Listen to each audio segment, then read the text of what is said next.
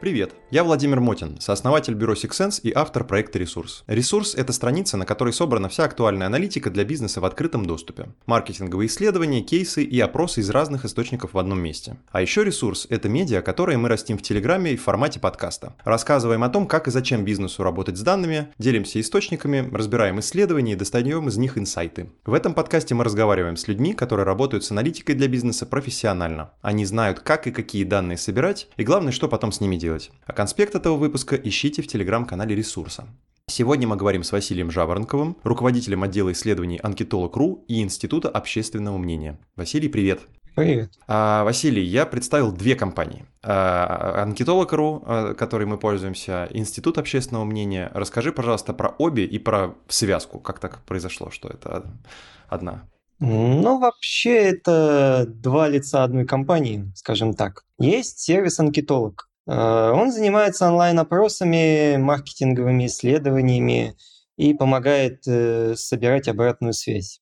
Э, мы помогаем бизнесу тестировать макеты, тестировать рекламу, изучать их клиентов, измерять здоровье бренда и много еще что интересного.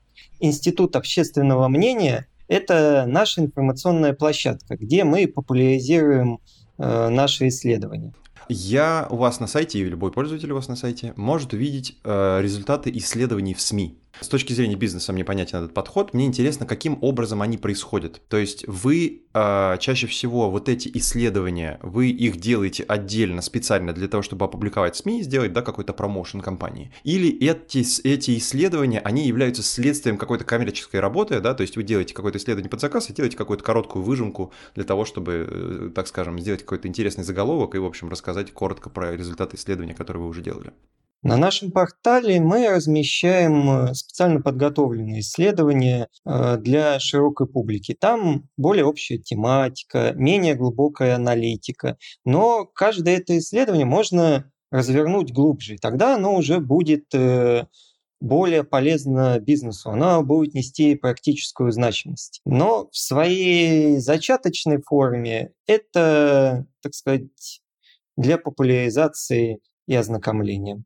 Что касается тем, то мы следуем инфоповестке, э, тем трендам, которые сейчас э, активно развиваются либо действуют в маркетинге. И на основе этого проводим свои исследования. У нас, э, когда мы проводим интервью, когда мы интервьюируем людей от брендов, мы как раз спрашиваем, как вы там, что вы и так далее. А вот людей от компании типа вашей можно как раз немножко помучить на предмет методик, на предмет того, как это все дело проходит, я как раз сейчас про это и хочу поспрашивать. Я видел у вас на сайте, что вы делаете и количественные исследования, и качественные исследования. Я бы хотел, чтобы мы коротко нашего слушателя, который нерегулярно с так подобной работой сталкивается, рассказали про разницу, что из себя представляет одно и что из себя представляет другое. Если говорить в общих чертах, количественные исследования – это сбор и работа со статистикой когда каждый человек для нас обезличен, когда человек становится массой. А вот качественное исследование – это работа с мнением, с полученным нарративом. Представьте, мы хотим, э, ну, например, проложить э, новые дорожки в парке. И мы спрашиваем э, окружающих жителей про то, какие дорожки они хотят, как бы они, как бы они это видели, что они хотят получить в итоге. И мы работаем с процентами. Здесь мы можем говорить, что определенная часть нашей аудитории, то есть жителей какой-либо местности, э, выступает за то или иное решение. Другой момент, когда, например, мы разрабатываем продукт, и нам нужен не еще один продукт для рынка, а что-то уникальное. Здесь мы хотим выцепить более конечного потребителя, на нашего потенциального клиента, и мы проводим с ним более углубленную беседу о том, что ему необходимо, как это может работать, что ему хотелось бы видеть в этом продукте, либо не хотелось. На основе этого уже создаются продукты, бренды и нечто подобное. И, соответственно, в количественных исследованиях важно как раз число да, людей, которых мы опросили. В качественном исследовании выборка может быть поменьше, потому что, условно, мы более качественные данные, более глубокие из каждого пользователя собираем. Верная логика? Да, в целом верно. Смотрите, в количественном важно правильно построить выборку. Что есть выборка? У нас есть э, определенная целевая группа, например, их миллион человек. Мы не можем просить сразу миллион. Это будет долго, это будет затратно, ну и нам в конце концов это надоест. Но при, при этом э, мы можем сделать отбор. Отбор мы делаем на основе определенных параметров нашей целевой аудитории. Самые стандартные – это пол, возраст, место жительства, но при этом могут быть и более специфические профессия, доход, занятие чем-либо, покупка определенных товаров или брендов. На основе этого мы формируем выборочную совокупность, при которой мы должны учитывать в целом два параметра. Это доверительную вероятность, которая показывает, с какой вероятностью наши результаты попадут в среднее значение. И погрешность, то есть насколько наши результаты будут отклоняться от э, этого среднего. Тем самым мы можем в конце при анализе сказать, что там, 70% э, россиян выступают за упаковку с зеленым логотипом, но плюс-минус 3%. Вот плюс-минус 3% это будет погрешность. Я как раз про эти два параметра и хотел спросить, как они рассчитываются, потому что я читал твою статью на PPC World, и там написано было, что цитата, что э, средняя выборка для оценки 2 миллионов человек это всего 380 человек. И вот ты как раз там упомянул про эти два параметра, про погрешность и про вероятность, и доверительную вероятность. Да, погрузи, пожалуйста, каким образом они рассчитываются? Что касается расчета, то здесь все-таки не все так просто. Мы можем ориентироваться только на два вот этих основных параметров, на их входные данные. То есть доверительную вероятность мы обычно берем 95%, но для более точных исследований можно эту величину увеличивать достигая практически 100, там 99,7%. Погрешность мы, наоборот, можем уменьшать. Но при игре с этими параметрами у нас, естественно, увеличивается выборка. Сама формула, она довольно специфична, и для каждого вида выборки может выглядеть по-разному, и параметры в ней будут слегка отличаться. Неподготовленному человеку может очень показаться, что это сложно и непросто. Однако сейчас, в принципе, для самостоятельного расчета существует множество калькуляторов, которые как раз работают с этими двумя параметрами, ну и нашей генеральной совокупностью. 384 человека – это минимальный объем релевантной выборки. Если мы начинаем увеличивать доверительную вероятность и уменьшать погрешность, мы, естественно, кратно увеличиваем объем выборки. Он может быть 800 человек, может быть 1600, а может достигать и нескольких тысяч. Все зависит от того, какую точность исследования мы хотим получить. То есть это не какая-то универсальная формула, но там в этой формуле есть регулярные вот эти два параметра, которые как раз и определяют количество людей, которых мы будем опрашивать. В целом, да. Окей, да, вот как раз про выборку. Я сейчас поделюсь тем, вот что я знаю, и ты мне скажи, насколько, так скажем, э, не знаю, прав я или не прав. Э, вопрос будет привязан к тому, что у вас на сайте указано, что у вас практически три, со... три сотни тысяч э, респондентов, да, с учетом того, что вот сейчас мы как раз обсудили, что в некоторых случаях, да, 4 сотни человек этого достаточно. И когда э, я выгружаю данные из э, Mediascope Brand Pulse, который раньше Media Index назывался, у них есть э, ежеквартальный опрос. В, этом, в этот опрос, в зависимости от года, входит, по-моему, около 10-12 тысяч человек. И на основе этого опроса они делают такую общую и довольно авторитетную картину про то, какое знание бренда у людей по России, там какие предпочтения, стили жизни и там сколько детей и так далее. У вас три сотни тысяч, возвращаюсь к этому. Зачем так много? Ну, во-первых, это разные целевые аудитории. Они необходимы для разных задач, для разных исследовательских проектов. То, что указал ты, это узкоспециализированная панель, скорее всего, там телезрители и потребители определенных продуктов. Это нужно для мониторинга. Ты как раз указал, что там раз в три месяца они проводят исследования, мы получаем данные. Это мониторинг, который повторяется раз за разом, и его можно проводить на такой стандартизированной, уже рафинированной панели. Но при этом, если мы говорим о более общих панелях потребительских, то здесь есть опасность профессионализации. Если участнику, респонденту часто приходят опросы, он уже начинает понимать механики. Поэтому мы должны помещать его в карантин. минимум э, на месяц, а лучше на три, а то и на полгода. Если мы говорим об исследованиях по определенным тематикам, по сходным аудиториям. По-моему, ты употребил сейчас фразу «опасность профессионализации». Да, есть такое. А можно вот про вот это поподробнее? Респондент, он э, приходит в панель с разной мотивацией, но за одним и тем же отвечать на анкеты. Будь там материальная мотивация, благотворительность, просто ему нравится, но он хочет отвечать на анкеты. Мы, в принципе, готовы ему это позволить, отвечать, но есть один момент.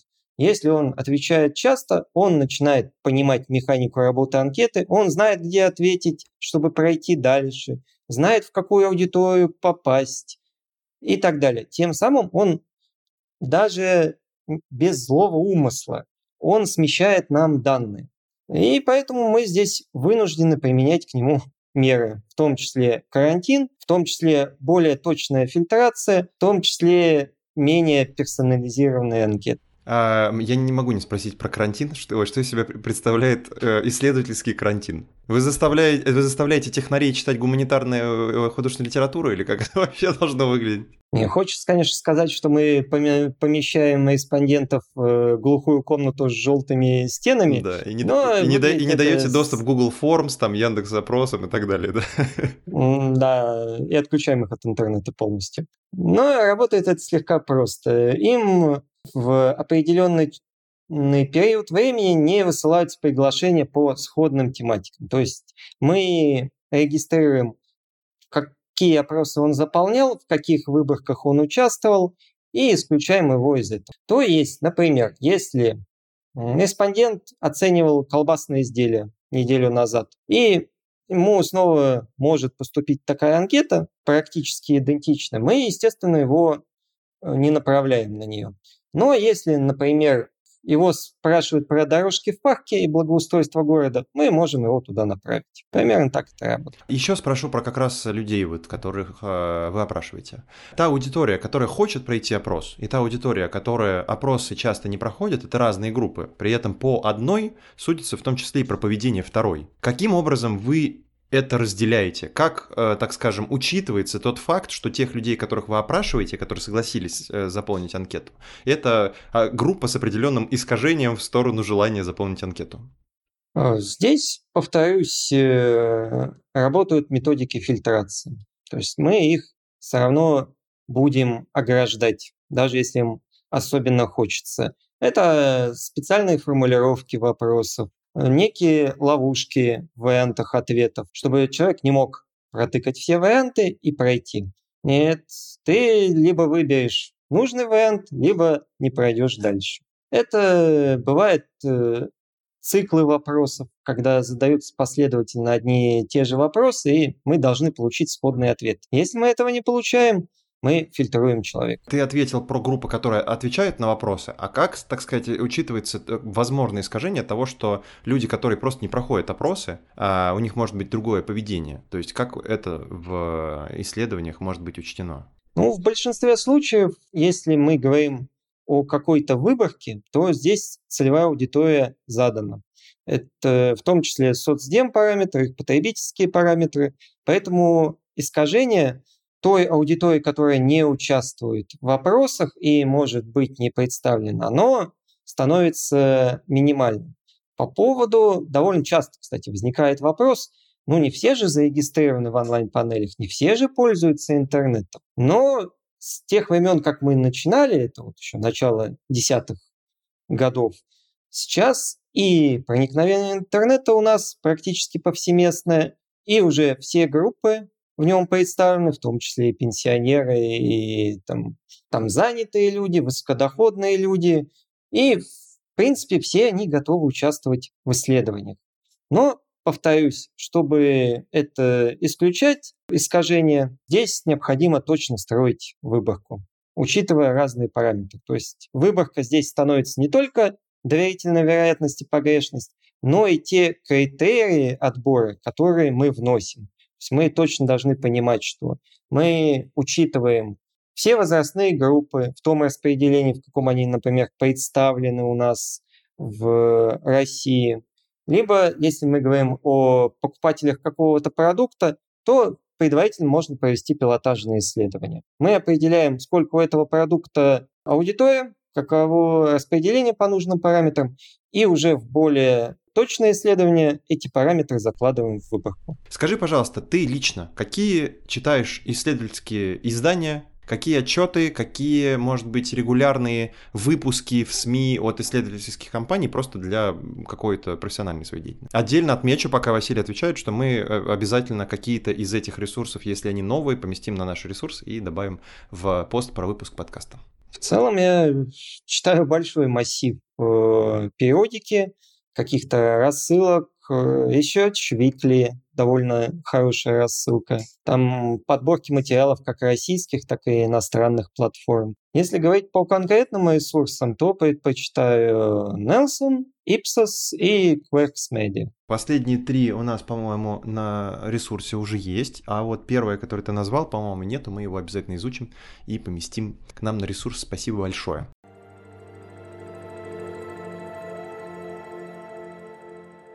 Василий, напоследок расскажи, пожалуйста, э, когда работаешь э, с исследованиями, э, когда работаешь иногда на качественных исследованиях и лично общаешься с людьми, либо когда ты опрашиваешь большие массивы людей, если это можно так сказать, наверняка происходят какие-то забавные случаи или какие-то курьезные моменты в данных или еще что-то такое. Если, ну, были ли какие-то такие, можешь ли ты что-то такое забавное вспомнить?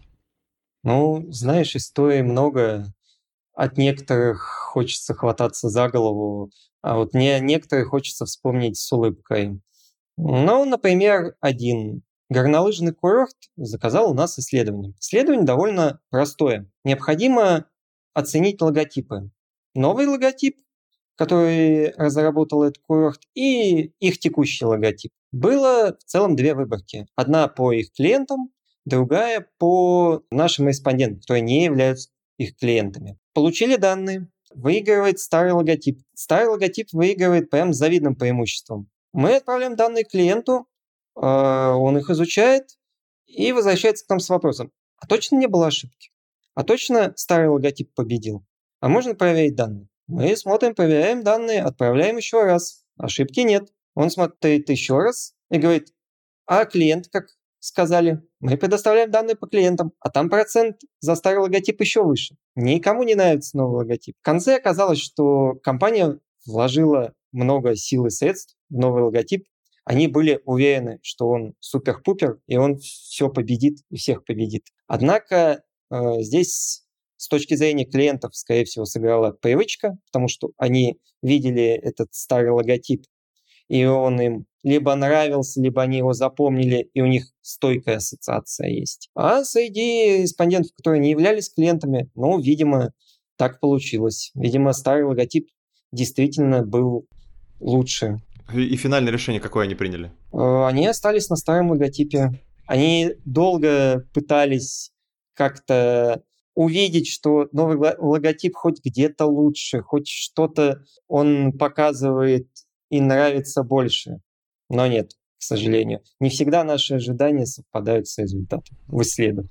Но э, восторжествовал, получается, здравый смысл, все-таки решили не менять. Вот то, что мог, могло бы быть уже другое решение, могли сказать, нет, все, верим в новый.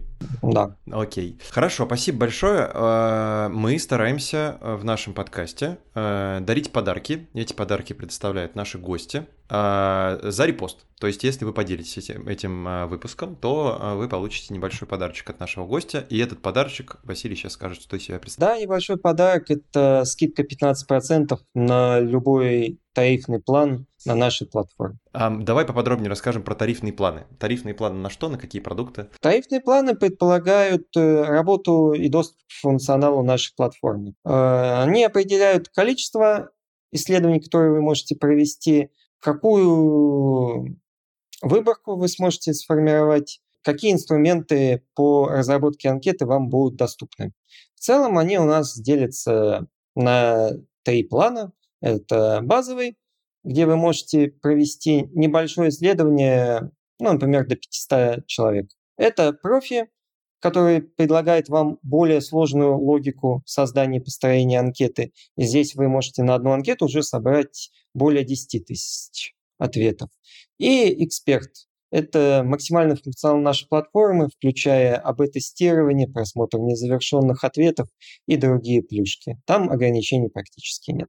Вот из этого многообразия наши зрители, слушатели могут выбрать. Супер, спасибо большое. А, слушатели, скриншоты и ссылки репостов присылайте мне в Телеграм, мне Владимиру Мотину, а мой аккаунт указан в описании канала.